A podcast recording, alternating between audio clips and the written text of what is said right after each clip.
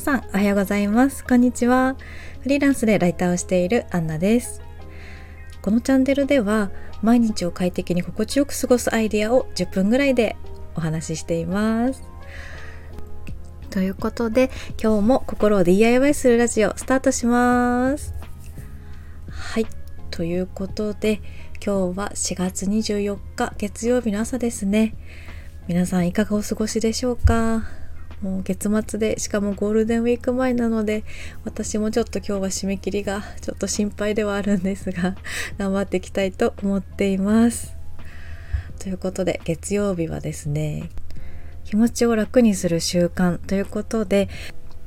ちょっと月曜日がどんよりしてしまうなっていう時に楽になるような方法をご紹介していきたいと思っています。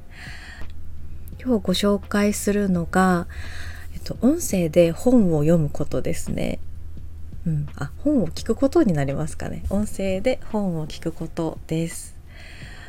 あの音声配信で今私もお話ししていたりあのラジオとかもですねあの人の言葉を聞いて元気になるなっていうのもすごく一つあると思うんですがあの本を読読むとですね なんだかこう自己肯定感が高まるような気がしませんか？あの本はやっぱりあのいろんな方の出版社の方とか、まあ、編集者の方とかのあのなんですかね目がしっかり届いているものなので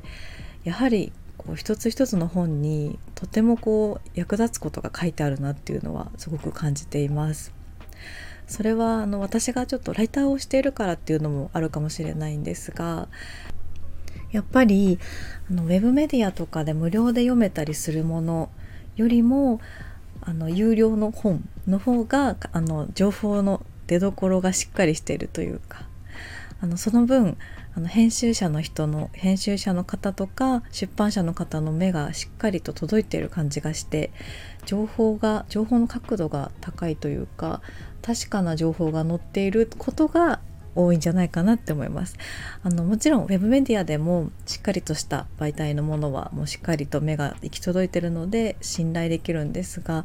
なかなかそれを見分けるのとかって難しい気もしますしあとはなんだか結構ネガティブなニュースとかが一緒に流れてきたりしてしまうのでついつい時間をそちらに取られてしまったりでなんだかちょっと気持ちが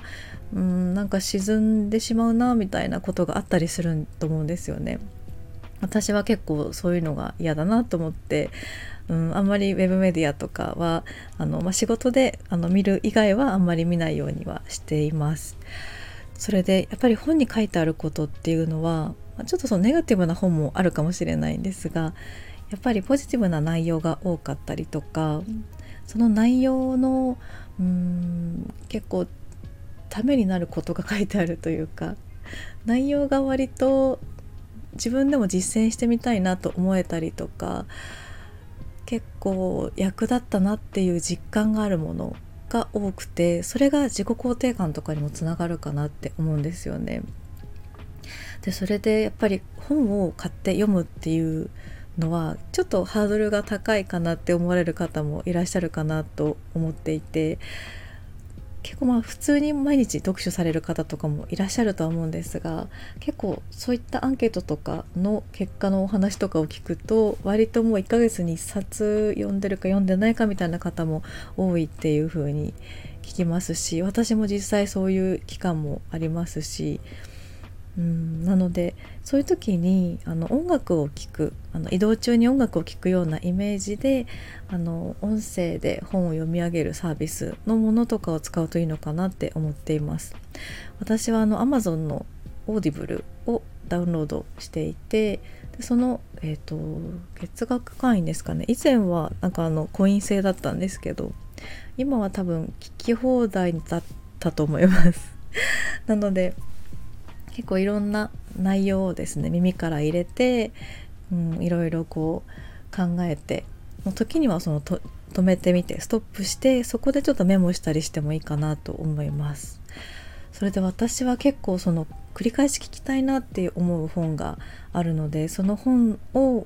結構繰り返し何かあったら聞いている感じはしますね。それであの私が中でも面白いなと思って、うん、なんか Audible で聞いてよかったなと思った本が、まあ、2つ、まあ2、2, つのシリーズがありまして1つ目はあの「嫌われる勇気」アドラー心理学の本ですね。読まれた方は多分なんかイメージがつくかなと思うんですがあの青年とその先生ですかねあの2人がこう出てくるんですよね。で青年がその心理学に詳しい心理学者教授かな？の方の言うことをすごい疑ってかかるっていうあの掛け合いがある本なんですがそういう掛け合いの中でどんどんこうお話が引き出されていって分かりやすくアドラー心理学が学べる本なんですね。それがあのやっぱり2人登場人物がしっかり声を出して喋ってるのを聞くとなんか面白くて。